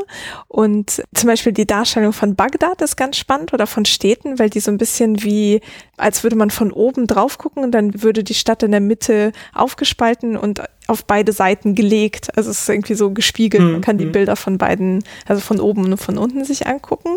Und das ist halt sehr detailreich, während dann wiederum zwischendurch Bilder einfach sehr generisch aussehen. Da sieht man so ein mhm. bisschen wie so ein Feld, ein Flusslauf, der so ein bisschen meandert und das war's. Also da könnte ich jetzt nicht irgendwie auf Anhieb sagen, welcher Ort das sein soll. Genau, also dieser Bagdad-Feldzug, der ist sehr berühmt, dieses Album. Und dann gibt es eben auch noch eins, das diese Mittelbalkanroute beschreibt schreibt, das ist ein Album zu einem Ungarn-Feldzug von Süleyman. Das ist aber von einem anderen Autor, oder? Nee, das ist schon auch Matrak Chinasuch oder seine Werkstatt oder ich glaube, er hat das nicht selbst gezeichnet, wenn ich da recht liege. Also er hat das vielleicht geschrieben und dann hat er das gesagt, wie er das haben will. Und also so stelle ich mir das vor. Naja, jedenfalls diese Stadtansichten, die sind sehr berühmt, ja, ja. Und da gibt es eine ganz berühmte auch von Istanbul, die man überall sehen kann wo man auch, wenn man Istanbul kennt, merkt man ja, dass irgendwie ist das Istanbul, aber zum Teil eben an Stellen stilisiert, wo wir es nicht erwarten würden oder so. Also das ist eben eine ganz eigene Herangehensweise an solche geografischen Sachen. Das Interessante ist, man sieht nie die Straße, also die, die ist nicht der Rede wert. Aber Brücken und Flüsse und mal stehen da so ein paar Zelte rum, also wo man sagt, das ist das Lager, wo wir dann gelagert haben und das ist so eine sehr visuell eindrucksvolle Quelle von was eigentlich auf solchen Listen von Wegstationen aufbaut in gewisser Weise. Und dann gibt's noch eine ganze Menge anderer Quellen. Also natürlich gibt's die europäischen Reisenden, die diese Wege natürlich auch benutzen und da ihre Eindrücke schildern. Also eine sehr regelmäßige Quelle sind so Habsburger Gesandte, die nach Istanbul kommen. So seit dem 17. Jahrhundert gibt's immer mal wieder so Großbotschaften, nennt sich das. Es gibt ja zu der Zeit noch keine ständigen Botschafter. Da gibt's immer Gesandtschaften, die in die jeweiligen Hauptstädte geschickt werden um einen Frieden zu ratifizieren oder auszuhandeln oder weiß ich nicht, einfach um Geschenke zu bringen oder um irgendwas zu verhandeln. Und das machen eben die Habsburger auch. Die schicken diese Großbotschafter. Das sind dann oft riesige Karawanen mit, weiß ich nicht, 200 Wägen und die ziehen dann erst mit dem Schiff von Wien über Budapest bis Belgrad und dann meistens über diese Landroute, diese Balkanroute. Und die hinterlassen dann, da gehört das auch immer dazu, dass dann hinterher ein Bericht geschrieben wird und zum Teil auch veröffentlicht wird. Also die werden dann zum Teil gedruckt und da wird natürlich dem Publikum zu Hause erzählt, was sie da gesehen haben und wie das aussieht und wie das funktioniert. Und da sind auch sehr viele Informationen, die einen nicht so interessieren oder diplomatische Informationen, aber auch viele Informationen, was diesen Ablauf der Reise, wie das funktioniert, wo übernachtet wird, wie übernachtet wird und so weiter, wird da verarbeitet. Hm. Kann ich das irgendwo online finden? Oder gedruckt. der bekannteste dieser Botschaftsberichte ist von Busbeck, heißt der, aus Belgien, ein auf Latein ursprünglich veröffentlicht, gibt es unzählige Ausgaben, auch Übersetzungen. Ähm, und es gibt ein Digitalisierungsprojekt, was diese Berichte zugänglich machen soll, die eben nicht veröffentlicht wurden. Da musste ich nochmal nachgucken. In Wien, die Akademie der Wissenschaften macht das, glaube ich. Ja, toll. Können wir es ja vielleicht verlinken, wenn Sie es finden. Genau. Ja. Und da gibt es natürlich auch noch sowas wie Privatreisende. Ne? Also wenn Sie zum Beispiel an Tavernier denken, das ist so ein ja, ein europäischer Diamantenhändler, Abenteurer, der mehrmals nach Indien reist, ich glaube im 17. Jahrhundert, der eben auch durch Anatolien reist mit so einer Kamelkarawane und das auch beschreibt und auch sehr detailliert darauf eingeht, wie das funktioniert, das Reisen zu der Zeit in dem Raum. Das sind dann sehr schöne Quellen, die dann zu unserer Anschaulichkeit beitragen. Und der ist auch gedruckt und verfügbar? Ja, ja, und in alle möglichen Sprachen übersetzt, glaube ich, schon im 17. Jahrhundert. Das ist dann natürlich so eine Form, was man auch verkaufen kann. Ne? So eine Reise nach Indien im 17. Jahrhundert ist schon was. Und Martin Gruneweg, den wollen wir nicht vergessen. Genau, Martin Gruneweg wollten wir auch noch. Das ist eine ganz fantastische Quelle, weil der Martin Gruneweg kein Diplomat ist und auch nicht einer dieser Abenteurer, die eben auf Repräsentationen hinschreiben und auf ihren Namen bekannt zu machen, sondern Martin Gruneweg ist ein Deutscher aus Danzig gebürtig, der im letzten Viertel des 16. Jahrhunderts in den 1580ern reist er als Handelsgehilfe von Lemberg, Lviv nach Istanbul mehrere Male. Und zwar als Handelsgehilfe von armenischen Kaufleuten. Also muss man dazu sagen, die Armenier sind eine ganz wichtige Handelsdiaspora im osmanischen Kontext, aber auch darüber hinaus. Polen, Litauen. Und die ähm, handeln mit Seide vor allen Dingen in der Region. Also in Lemberg trifft sich jedes Jahr so eine Handelskarawane, stellt sich zusammen, um nach Istanbul zu fahren, um dort Seide einzukaufen. Um dann wieder die Seide nach Lemberg und dann weiter nach Warschau, Krakau zu transportieren und da an die polnischen Adligen zu verkaufen oder wer auch immer das kaufen will. Und Teil dieser Handelskarawane wird eben Martin Gruneweg als Handelsgehilfe, als junger und er beschreibt das hinterher in so einem Lebensbericht, könnte man das nennen. Ne? Also später wird er Abt des Klosters in Lemberg und schreibt so etwas wie so eine Lebensbeichte oder so, weiß ich nicht. Ich glaube, es hat sogar einen theologischen Zweck, dieser Bericht. Aber es sind so drei dicke Bände über sein ganzes Leben. Und diese frühen Jahre, wo er noch kein Mönch ist, noch kein Abt, werden eben auch detailliert beschrieben. Und da wird genau beschrieben, wie er mit dieser Karawane von Lviv über Jasch, also in heutigen Rumänien, an die Donau. Dann setzen die, es sind Wagen, die Armenier machen das mit so Lastkarren, setzen sie über die Donau und dann geht's weiter durchs Osmanische Reich und meistens über Edirne nach Istanbul um da eben die Seide zu kaufen und ein bisschen was verkaufen sie da auch. Das ist ein bisschen das Problem. Die haben nicht so richtig was anzubieten, was die Osmanen da interessieren würde. Aber meistens wird Geld gezahlt und dann geht's eben wieder zurück. Und da äh, lernt man eben auch eine ganze Menge, wie dieses praktische Reisen funktioniert und was da einem alles blühen kann. Also wenn es einen Schneesturm gibt, beziehungsweise wenn tatsächlich einmal auch die osmanische Armee da in Richtung Norden, Richtung nördliches Schwarzes Meer unterwegs ist, dass die Händler dann tatsächlich lieber einen Umweg fahren, damit sie da nicht in die Marschkolonnen kommen und diese ganzen Probleme mit Krankheit und Wasser und Unterbringung und und das ist halt das Fantastische an dieser Quelle. Das wird alles beschrieben und ohne diesen Bericht wüssten wir das wahrscheinlich nicht so gut. Ne? Und es ist alles in einem wunderbaren Deutsch des 16. Jahrhunderts geschrieben. Ähm, es gibt eine Edition. Man kann es aber doch sehr gut eigentlich verstehen. Wer das mal versuchen will, äh, muss ich es ein bisschen einlesen. Hat natürlich eine ganz eigene Orthographie, aber es ist eine sehr anschauliche und sehr schöne Quelle, die da von dieser Handelskarawane berichtet. Und es ist vor allen Dingen auch ja, ein ganz eindrückliches Zeugnis für diese Verbindung in der frühen Neuzeit zwischen den verschiedenen Reichen beziehungsweise den Weltteilen. Also die Straße ist ja nicht an der osmanisch-polnisch-litauischen Grenze zu Ende, die geht ja weiter. Ne? Und das ist, diese armenischen Kaufleute sind halt die, die diese Verbindung herstellen über diesen Handel. Und die haben natürlich Verwandte oder Mittelsmänner in Istanbul, die meistens auch Armenier sind. Also da tut sich so ein ganzer Kosmos von so einer Handelsdiaspora auf das haben Sie ja auch schon erwähnt. Diese griechischen Händler wären ein anderes Beispiel, die Sie mit Frau Vlachopoulou besprochen haben. Das sind so gewisse Spezialisten für so transregionale Verbindungen, die in diesem Raum aktiv sind. Ne?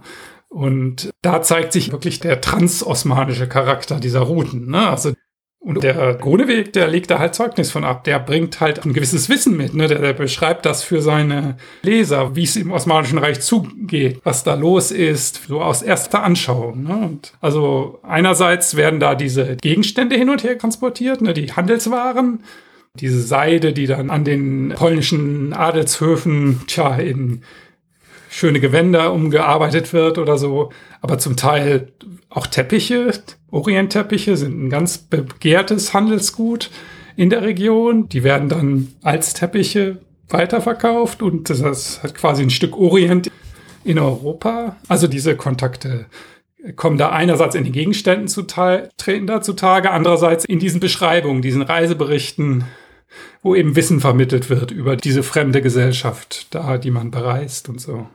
Und das Ganze ist halt nur möglich, weil es diese Straße gibt. Oder die Straße gibt es, weil es diese Verbindung gibt. Das äh, hm. bedingt sich halt gegenseitig. Ne? Ja, klar. Auch als kleiner Querverweis noch die 51. Folge bei uns, die ähm, behandelt die armenischen Gemeinden auch noch, also als Ergänzung dann auch zu den griechischen, also nicht unbedingt mit Fokus auf Handel, aber mhm. da haben wir dann auch die Diaspora im heutigen Osteuropa angesprochen. Ja, toll. Also das heißt, man kann sich da ganz viel Quellenmaterial zu Gemüte ziehen. Ja, ganz viel, weiß ich nicht, aber das ist ja immer das Problem bei solcher Art von Geschichte, dass es halt die meisten Quellen werden ja immer vom Staat produziert und das sind dann eher so die Listen, ne? die Steuerlisten oder die Stationslisten und ähm, solche individuellen Quellen, erzählende Quellen sind dann doch eher selten, aber ähm, die gibt es auch, da können wir froh sein. Dann können wir uns ja mal langsam den Flüssen nähern. Sie hatten ja schon von der Donau gesprochen. War das so der wichtigste Fluss fürs Osmanische Reich? Das ist natürlich für den Balkan der Fluss und auch in gewisser Weise der Fluss, der so die Grenze des Osmanischen Reiches, der osmanischen Ausdehnung markiert. Also dann gibt es die Vasallenstaaten, was heute Rumänien ist, Walachei und Moldau und Ungarn geht irgendwann verloren, Ende des 17. Jahrhunderts. In Anatolien selbst gibt es ja nicht so viele schiffbare Flüsse, aber natürlich im Irak, Euphrat und Tigris dürfen wir nicht vergessen und der natürlich den Nil, ne, der auch Teil des Osmanischen Reiches ist, Ägypten. Und die sind auch alle schiffbar und ich würde mich jetzt ein bisschen auf die Donau konzentrieren, weil ich da halt am meisten weiß und das ist mehr so ein strategischer Fluss, der als in gewisser Weise Grenze patrouilliert wird. Es gibt eine eigene Donauflotte des osmanischen Heeres, und der natürlich auch wichtig ist zur Versorgung des Heeres in Ungarn, soweit die Donau eben schiffbar ist. Ne, das ist ein Problem in der frühen Neuzeit. Also das unterliegt sehr starken saisonalen Schwankungen. Ich glaube, im Sommer ist immer Niedrigwasser und da kriegt man Probleme einerseits an der Mündung und andererseits am Eisernen Tor. Das ist an der bulgarisch-serbischen Grenze heute wo es eben so Stromschnellen gibt. Und wenn das Wasser niedrig ist, dann muss man alles ausladen und um die rum und wieder neu einladen. Also das ist eine Herausforderung, diese Donauschifffahrt, die erst ganz spät im 19. Jahrhundert gemeistert wird. Dann schlägt die große Stunde der Modernisierung der Donauinfrastruktur. Und vorher ist es schwierig, aber es ist vor allen Dingen für die Fahrt flussabwärts eine gute Gelegenheit zum Teil. Etappenweise wird natürlich die Donau auch genutzt. Und wird die, also jetzt jenseits von Patrouillen, auch infrastrukturell so unterstützt wie die Landrouten? Naja, es gibt dann natürlich so Hafenanlagen in diesen Donauhäfen, also Belgrad natürlich und Buda und Vidin wahrscheinlich auch, heute an der bulgarisch-serbischen Grenze.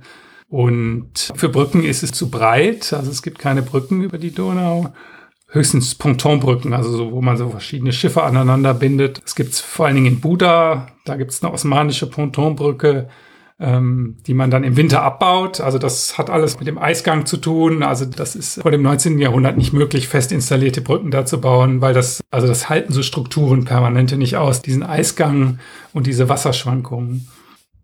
Also das sind die Infrastrukturen, die gebaut werden. Und auch da ist es immer wichtig, diese Flussschifffahrt zusammen mit den Landverbindungen zu sehen. Ne? Die ergänzen sich eben auch. Also man kann, genau wie das mit den See- und den Landrouten ist, ist es auch hier mit den Fluss- und den Landrouten. Die kann man zum Teil auswechseln, je nachdem. Also wenn kein Wasser im Fluss hat, dann muss man eben auf die Straße umsteigen. Ne? Oder genau wie mit den Seerouten. Also wenn im Winter der Wind schlecht ist, dann ist es gut, wenn man noch eine Straße hat, die man benutzen kann.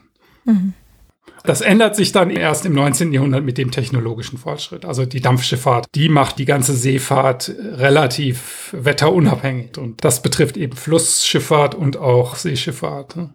Mhm. Ja. Ja, dann lassen Sie uns da vielleicht mal so hinzu übergehen. Also Sie hatten ja gesagt, dass so im 17., 18. Jahrhundert die Infrastruktur, wenn wir jetzt so dann die Straßen und die ganzen Versorgungen entlang dessen uns angucken, leiden oder irgendwie schlechter werden. Mhm. Woran liegt das? Das ist ein Finanzierungsproblem. Diese ganze, heute nennt man das sehr neutral, Dezentralisierung des Osmanischen Reiches, also was man früher den Verfall der, der Strukturen genannt hat, der zentralen Strukturen.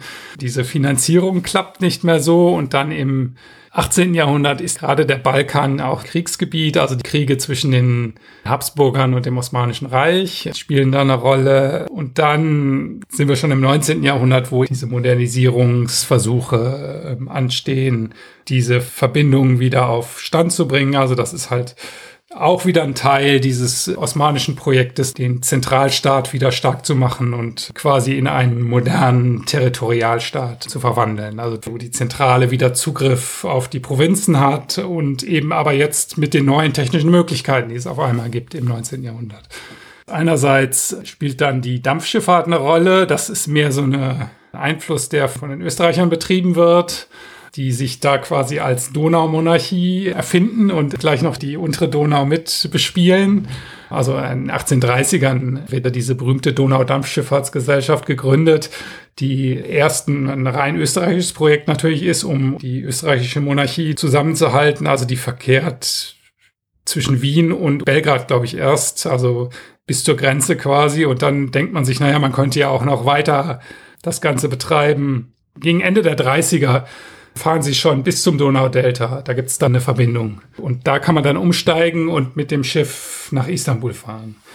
Und man versucht dann auch diese beiden Knackpunkte der Donau, das Eiserne Tor und das Donaudelta, zu regulieren. Das sind dann große Infrastrukturprojekte ähm, in der zweiten Hälfte des 19. Jahrhunderts vor allen Dingen. Die ganze Region wird wirtschaftlich unheimlich wichtig, also als Getreideanbaugebiet also dieses ukrainische Getreide, das wir heute vermissen, das tritt seinen Siegeszug quasi Mitte des 19. Jahrhunderts an und da ist dieser rumänische Raum wichtig und deswegen sind die Osmanen eben auch an diesem Raum so interessiert und das wird auch so ein Fokusgebiet für die Modernisierung des Reiches. Und es gibt auch Versuche, eine eigene Dampfschifffahrtsgesellschaft, eine osmanische zu gründen auch so in der zweiten Hälfte des 19. Jahrhunderts, da gibt es auch einige Schiffe, aber die, die sind halt nicht so konkurrenzfähig wie die Österreicher. Also man versucht es, aber man kann nicht so recht mithalten, weil das ganze Know-how und das Kapital ist halt schwer zu besorgen im Osmanischen Reich. Aber man sieht schon diese Notwendigkeit und die Wichtigkeit dieses unteren Donauraumes.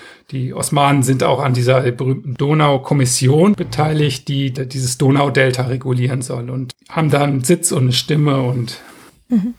Und wenn Sie regulieren sagen, was genau ist damit gemeint? Also das Problem ist beim Donaudelta ist bei Niedrigwasser, da gibt es so eine Sandbank vor dem Ausfluss ins Schwarze Meer und dann kommen die Schiffe da nicht rüber, wenn zu wenig Wasser da ist. Und man muss halt diese Sandbank wegräumen und man muss diese Donaukanäle da im Delta muss man begradigen, dass die größeren Schiffe da durchkommen. Damit, damit die Seeschiffe in dieses Donaudelta fahren können, um das rumänische Getreide aufzunehmen und dann auf den Weltmarkt zu bringen. Hm. Und das ist eine Ingenieursleistung, die wird erst in der zweiten Hälfte des 19. Jahrhunderts richtig möglich. Das versucht man vorher auch schon immer mal wieder. Das hat auch politische Gründe. Rivalität zwischen dem Osmanischen Reich und Russland, die da jetzt die neue Grenze haben am Donaudelta, warum das nicht so gut klappt. Und dann gibt's halt diese Idee, wir machen das als internationale Kooperation, alle Anrainerstaaten und noch die größten wirtschaftlichen Interessierten, also die Briten, die Franzosen und die Preußen, glaube ich auch, die sitzen da und die machen das zusammen. Und das ist in gewisser Weise die Geburtsstunde der UNO. Ne? Also, dass man so kooperiert in so einem technischen Rahmen für so eine Spezialfrage das wird da durchexerziert und da sind die Osmanen natürlich als Anrainerstaat sind die auch dabei und die erkennen natürlich die Wichtigkeit dieses Unterfangens. Also das würde ich sagen aus der osmanischen Perspektive. Also die sind dabei. Das Know-how haben natürlich die Briten, dieses Wasserbau-Know-how und das Dampfschifffahrts-Know-how. Und das ist, glaube ich, ein britischer Ingenieur, der das macht dann letztendlich der Plan, der dann implementiert wird und diese Sandbank, wie die weggebaggert wird und was für Buhnen dann gebaut werden. Also das sind ganz diffizile technische Fragen, aber alle sitzen natürlich dabei und sind da an diesem Projekt beteiligt. Hm. Und dasselbe passiert in gewisser Weise auch an diesem eisernen Tor, diesen Stromschnellen im Westen. Da ist es nochmal komplizierter, weil man, man, versucht erst diese Felsen wegzusprengen, das funktioniert nicht und dann muss man da so einen Kanal um diese Felsen rumbauen. Also alles nicht so ganz einfach zu lösen. Und ähm, das passiert tatsächlich auch erst in den 1890ern. Also das ist noch später als diese Donau-Delta-Regulierung. Hm. Und diese Donaudampfschifffahrtsgesellschaft, die machte was genau jetzt nochmal? Das ist eine kommerzielle Gesellschaft, die eben Reisende transportiert und auch Waren. Ne? Die, okay. Da kann man sich in Wien ins Schiff setzen und fährt dann die Donau runter und ist ich glaube, zwei Tage dauert das. Wir lassen mich nicht lügen, irgendeine halbe Woche bis Istanbul oder so. Mhm. Und das ist für die Zeit wahnsinnig schnell und auch wohl sehr bequem. Also die sind da oft sehr luxuriös. Also ist natürlich alles sozial gestaffelt, je nachdem, wie, was sie bezahlen können. Man muss sich das wie diese Mississippi-Dampfer vorstellen. Ne? Also so gibt's auch sehr interessante Berichte, also Leute, die da fahren und so quasi den Orient erleben. Wer steigt da ein, wer steigt da aus? Und also auch kulturell ist das sehr interessant. Genau, das ist eine kommerzielle Schifffahrtsgesellschaft, die aber natürlich gegründet wird unter dem Schutz des Habsburger Staates quasi als eine private Infrastruktur, aber natürlich mit staatlicher Beteiligung irgendwie. Ne? Mhm. Und äh, die Osmanen, so zwei, drei Schiffe haben die auch im Einsatz, aber das ist nie wirtschaftlich zu betreiben in dem Ausmaß, wie das die Österreicher machen. Hm. Und auch nicht irgendwie auf dem Euphrat oder Nil. Da gibt es auch so Versuche auf dem Euphrat.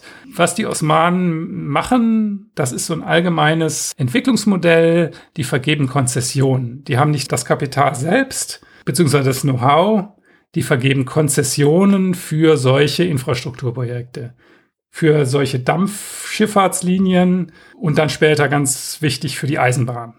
Was bedeutet Konzession genau? Eine Konzession ist eine staatliche Erlaubnis, eine Eisenbahnstrecke zu bauen. Ach so, oh, ist ja nett. ich muss also nur das Geld und das Material bringen und darf. Genau. da kann man entweder gute oder schlechte Verträge machen und die Osmanen machen meistens nicht so gute Verträge, weil die diese Linien unbedingt wollen, aber nicht so das Kapital haben. Also die kriegen dann Privilegien, diese Eisenbahngesellschaften. Die kriegen Gewinngarantien, ganz dubiose Sachen. Also wenn die nicht genug Einnahmen haben, dann schießt der osmanische Staat da zu jährlich. Das ist eine große Falle, weil das meistens der Fall ist. Und als kleines Bonbon gibt's dann immer so eine Klausel, ja, nach 99 Jahren gehört die Eisenbahn dann aber euch, dann wird die an den osmanischen Staat überschrieben. Also das sind so Entwicklungsmodelle, die gibt's auch noch heute. Also wenn Sie sich die neue Seidenstraße, die China baut, angucken, also diese Verwerfungen in Sri Lanka gerade, das sind dieselben Infrastrukturentwicklungsmodelle. Man gibt armen Ländern, die werden im 19. Jahrhundert von den Franzosen, von den Briten, von den großen kapitalstarken Gesellschaften in diesen Ländern werden die entwickelt also es sind dann meistens private Firmen natürlich. Die werden auch von ihren Regierungen unterstützt, wie das ist. Also diese Konzessionsgeschäfte, da wird natürlich auch viel geschmiert. Die osmanischen Minister, die das entscheiden müssen, die kriegen natürlich auch noch einen Geldkoffer rübergeschoben. Also alles, was wir heute kennen, das wird im 19. Jahrhundert an diesen Entwicklungen im Osmanischen Reich, an diesen Infrastrukturprojekten wird das vorexerziert und gibt's bis heute. Ne? Also das läuft immer noch so. Da gibt's ein Projekt für eine Dampfschifffahrtslinie auf dem Euphrat, glaube ich, das die Briten machen wollen. Diese Konzessionen sind auch Spekulationsobjekte, die werden dann weiterverkauft und also ganz kompliziert, bis dann endlich mal was gebaut wird. Das dauert meistens Jahrzehnte. Aber das ist ein ganz wichtiges Instrument für die Eisenbahn dann später. Ne? In den 1860ern fangen die an zu verhandeln, was wer wo bauen darf. Und ähm, 1870 gibt's dann die erste Linie ein bisschen früher schon eine kleinere Linie, aber die große Linie wird dann 1871, glaube ich, eröffnet. Ja, welche ist das? Es gibt kleinere Linien auch schon in Izmir. Das sind dann kurze Stichlinien ins Hinterland, die so ein bisschen die Dampfschifffahrtslinien verlängern ins Land, Landesinnere, wenn es da was Interessantes zu exportieren gibt. Aber diese große Linie, die Orientbahn heißt das, wo dann später aber erst 30 Jahre später der sogenannte Orient Express dann fährt. Das ist diese Linie von Istanbul. Die läuft dann auf dieser Balkanroute, aber läuft erst nur bis kurz vor Sofia 1870. Und ja, fast 20 Jahre später wird dieser Lückenschluss, als es auch schon nicht mehr osmanisch ist, zwischen Sofia und Nisch wird die Strecke dann geschlossen, dass man dann mit dem Zug von Paris nach Istanbul fahren kann. Mhm. Ähm, aber das ist dann schon eine Entwicklung, die nicht mehr im Osmanischen Reich stattfindet. Gibt es schon dann Bulgarien und Serbien und so. Und das ist eben auch wieder so ein Beispiel, wo diese Eisenbahnlinie genau auf dieser Balkanroute verläuft. Ne? Und weil eben da diese ganzen Städte sind, die man verbinden will und äh, das so eine gute Trasse ist, wo man nicht so viele Gebirge überschreiten muss und so. Ja. Wobei, wenn das 1870 eröffnet wird, von wem wird denn das gebaut? Das wird von einem Investor, der heißt Hirsch, ein Belgier, gebaut. Ich glaube, der hat auch bayerische Wurzeln, der quasi diese Konzession verhandelt, also das Geld beschafft, ich glaube, vor allen Dingen, indem er Anteile verkauft in Paris und London, aber auch äh, in Deutschland. Und dann eine Firma beauftragt, diese Strecke zu bauen. Und die Firma hat auch schon die, österreichische Staatsbahn gebaut. Das sind so private Eisenbahnbaugesellschaften, die eben dann für sowas angeheuert werden und da im Osmanischen Reich diese Strecken bauen. Und dann irgendwann, ich glaube nach zehn Jahren, und dann gibt es natürlich Streitigkeiten über die Konzession und ob der Hirsch den Vertrag erfüllt hat. Eigentlich sollte die Strecke durchgehen bis Belgrad, aber dann vor Sofia geht ihm dann das Geld aus und so. Also irgendwann übernimmt dann Siemens den Betrieb der Strecke. Also in den 90ern wird diese Strecke von Siemens, nee, der Deutschen Bank betrieben. Und deswegen hat die auch einen interessanten deutschen Einschlag.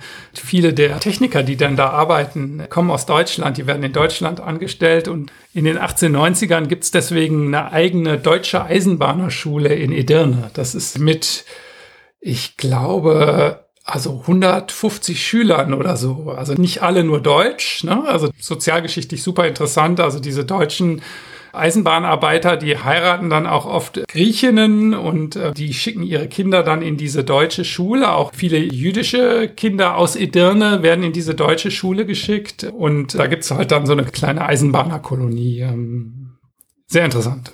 Mhm. Aber das nur am Rande. Das wirklich ganz internationale Verflechtungen eben durch diese Geschichte dieses Baus dieser Linie. Und dann gibt es noch ein paar andere Linien. Also es wird eine nach Saloniki gebaut und dann gibt es die Bagdadbahn. Das ist auch so ein internationales Projekt. Die sind ja alle international mit großer deutscher Beteiligung. Dann ganz wichtig ist noch die Hedgersbahn, also wo wo diese Pilgerroute quasi durch eine Eisenbahn ersetzt werden soll, damit man besser reisen kann. Und das ist eben auch ein Prestigeprojekt fürs Osmanische Reich, weil da zum ersten Mal das ohne Konzession gebaut wird. Da bezahlen die Osmanen direkt. Vor allen Dingen der Sultan versucht, diese Route quasi selbst zu betreiben. Also da gibt es auch Spendenaufrufe, also dass man eben versucht, das Geld irgendwie anders einzusammeln und nicht auf den internationalen Kapitalmarkt da angewiesen ist und nicht solche ruinöse, also das haben die inzwischen dann auch gemerkt, dass diese Verträge, die sie da geschlossen haben, vielleicht nicht so toll sind, ne, mit diesen internationalen Betreibergesellschaften, die da äh, diese Konzessionen aushandeln. Ja. Wann war die Bagdad und die Hedgersbahn? Die Bagdadbahn, die wird so im Laufe der 90er, glaube ich, geplant und gebaut und die ist ja nie bis Bagdad fertig geworden, weil dann der Erste Weltkrieg dazwischen kommt. Und die Hedgersbahn, die wird fertiggestellt und zwar ist das 1905, also in dem Dreh fahren da die ersten Züge. Mhm. Ähm, und die spielt dann ja auch im Ersten Weltkrieg bei Lawrence eine Rolle, Lawrence von Arabien. Und ähm, das ist die Eisenbahn. Aber wie gesagt, das ist für die Osmanen ein schwieriges Kapitel des Infrastrukturausbaus, weil sie das nicht in eigener Regie machen können. Und dann kommt es eben zu diesen ganzen, ja, unschönen ungünstigen Nebeneffekten, die solche Projekte dann haben. Aber vielleicht können wir das noch zum Abschluss sagen. Was relativ gut gelingt, ist der Straßenausbau, ähm, weil man das mit eigenen Mitteln machen kann. Also die Wiederaufnahme dieser Balkanroute und auch anderer Routen das schafft der osmanische Staat im 19. Jahrhundert gerade noch, die auf den neuesten technologischen Stand zu bringen.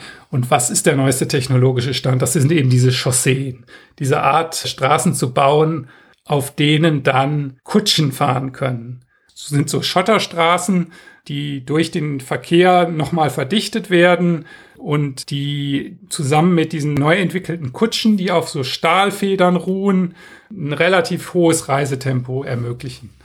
Und das ist so ein Projekt, das in den 1840ern anfängt und das nimmt dann so Fahrt in den 1860ern auf. Also da gibt's dann die ersten Postkutschenlinien im Osmanischen Reich.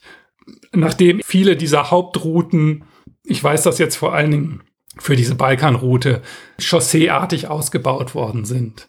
Ähm, aber auch in Anatolien macht man das. Ne? Da arbeitet man sich dann immer weiter vor ins Landesinnere und versucht, diese Verkehrsverbindungen wiederherzustellen. Und sagen Sie, diese Neuheit der Hijaz und nicht fertiggestellten Bagdadbahn, ähm, wissen Sie, wie das angenommen wurde von den Untertanen? Also wurde es benutzt oder war es zu teuer?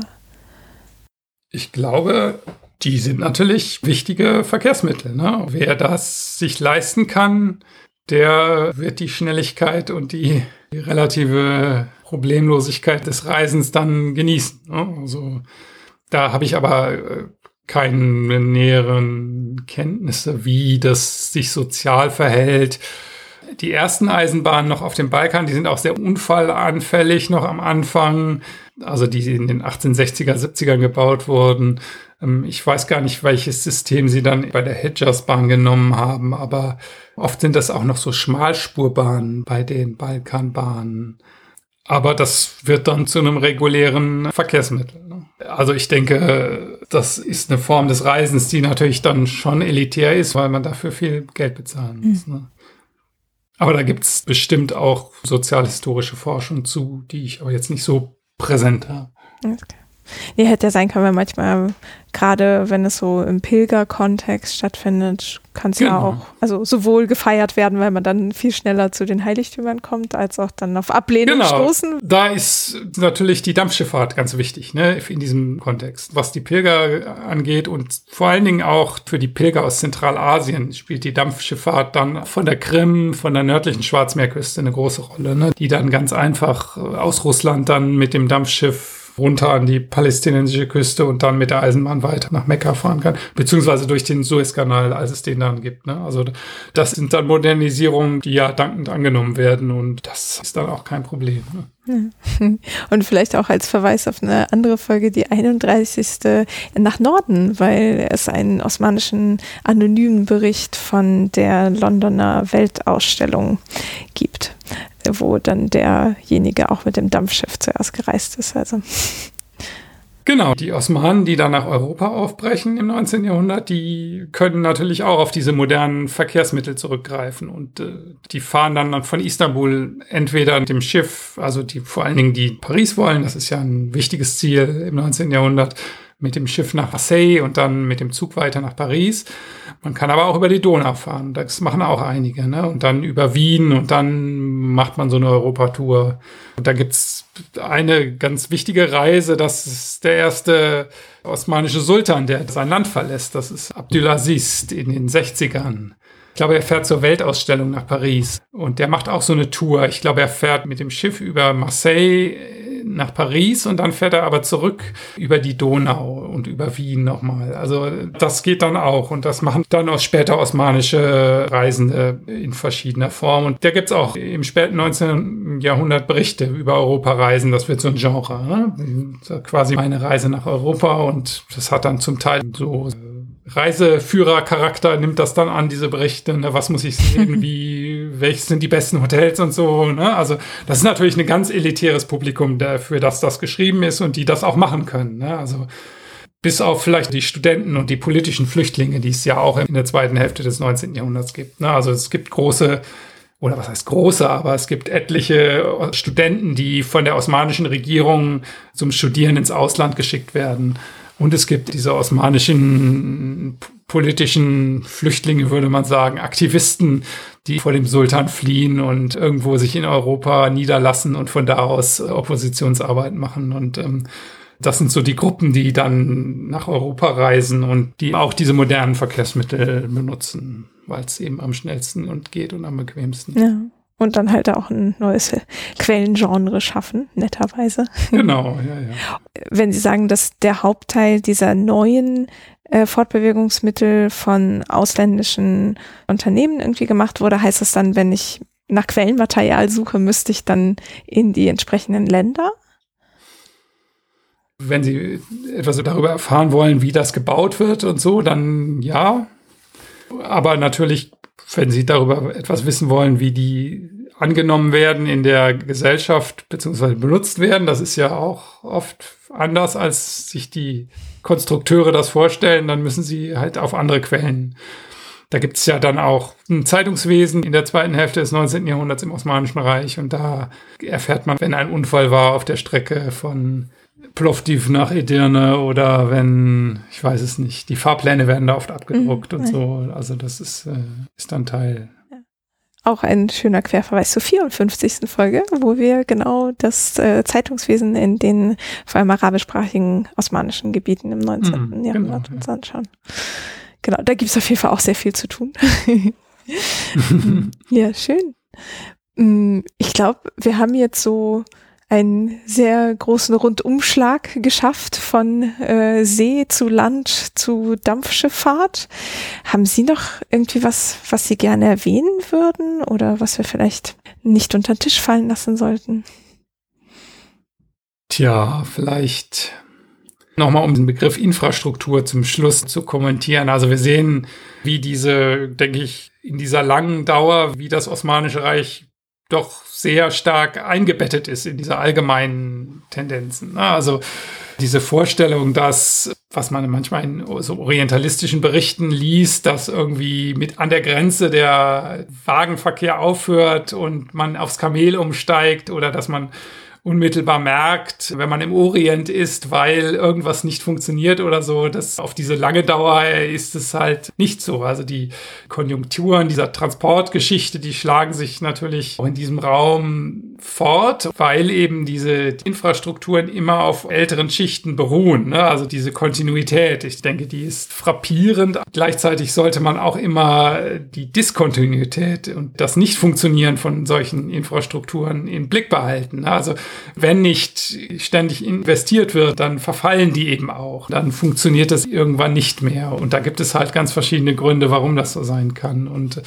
mit jedem neuen technologischen Wandel müssen auch diese Infrastrukturen wieder auf einen neuen Stand gebracht werden. Also das ist dann ja, so eine ständige Wellenbewegung von Erneuerung, aber oft auf den alten Bahnen ein Wiedererstehen dieser Transportflüsse und der dazugehörigen Infrastrukturen bis heute. Ne? Also jetzt ist gerade die Autobahn eröffnet worden auf dieser Balkanroute, ne? wo die türkischen Gastarbeiter in den 60er Jahren auf einer Landstraße zwischen München und Istanbul fahren mussten, hat man jetzt endlich geschafft, eine Autobahn zu bauen. Ne? Und witzigerweise hat man jetzt ähm, diese Autobahn wieder auf der alten römischen Trasse gebaut. Diese Landstraße, die war zehn Kilometer verschoben, also an einigen Stellen. Und beim Autobahnbau in Serbien hat man dann eben die Reste der Römerstraße gefunden und hat obendrauf dann die Autobahn wieder gesetzt. Also insofern diese Schichtung dieser Geschichte kommt da nochmal sehr schön zum Tragen in solchen Beispielen. Ja, das ist, glaube ich, ein schönes Abschlusswort. Dann möchte ich mich ganz herzlich bedanken für die tollen Eindrücke und die Zeit und alles Gute auf jeden Fall bei Transautomanica wünschen. Ja, sehr gerne. Dankeschön. Vielen Dank fürs Zuhören. Wenn euch der Podcast gefällt, dann empfehlt ihn gerne weiter oder hinterlasst eine Sternebewertung bei iTunes oder in der Podcast-App.